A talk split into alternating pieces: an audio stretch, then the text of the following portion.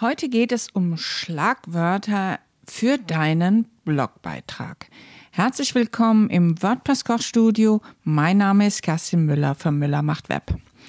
Genau wie bei den Kategorien auch, die du einem Beitrag zuordnen kannst, kannst du auch Schlagwörter, sogenannte Tags, deinem Beitrag zuordnen. Das ist quasi nochmal eine untergeordnete Sortierung für deine Besucher die Sie dann klicken können, um dann sich die alle Beiträge zu diesen Schlagwörtern anzuschauen. Also es ist eine ähnliche Funktionalität wie bei Kategorien auch, nur dass Schlagwörter gibt es immer nur eine Hierarchieebene, in Kategorien könnte man auch Unter- und Unterkategorien machen. Schlagwörter haben eine oben, eine Ebene. Auch dort kannst du einen Namen vergeben unter Beiträge und Schlagwörter. Du kannst dort die Titelform festlegen, also wie die URL aussehen soll des Schlagwortes. Das wird ja wahrscheinlich nur der Name selbst sein des Schlagwortes.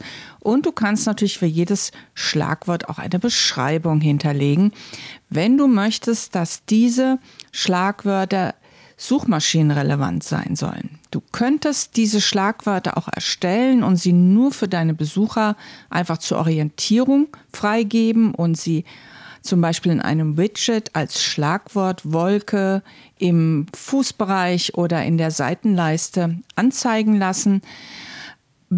Oder du kannst sie natürlich auch sperren über ein Plugin wie RankMath oder Yoast, das sind Suchmaschinen-Optimierungs-Plugins, dass du sagst, Schlagwörter sollen bitte nicht von den Suchmaschinen indexiert werden. Das kannst du im Einzelfall entscheiden, wie relevant das ist, für was du das verwenden möchtest und ob du sie überhaupt verwendest. Ich selbst verwende keine Schlagwörter. Ich versuche mich zu minimieren und versuche nur mit Kategorien zu arbeiten. Besser gesagt, ich versuche es nicht, sondern ich arbeite nur mit Kategorien und auch da versuche ich mich sehr zu reduzieren, damit das nicht zu aufgebläht ist.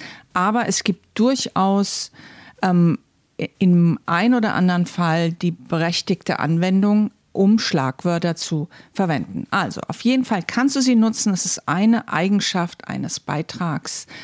Und wenn du das jetzt gern mal alles ausprobieren möchtest, alles, was ich hier schon erzählt habe, die ganzen WordPress-Tipps oder auch diesen einen speziellen, dann hol dir gern meinen gratis WordPress-Kurs unter wordpress-kochstudio.de. Bis zum nächsten Mal, deine Kerstin.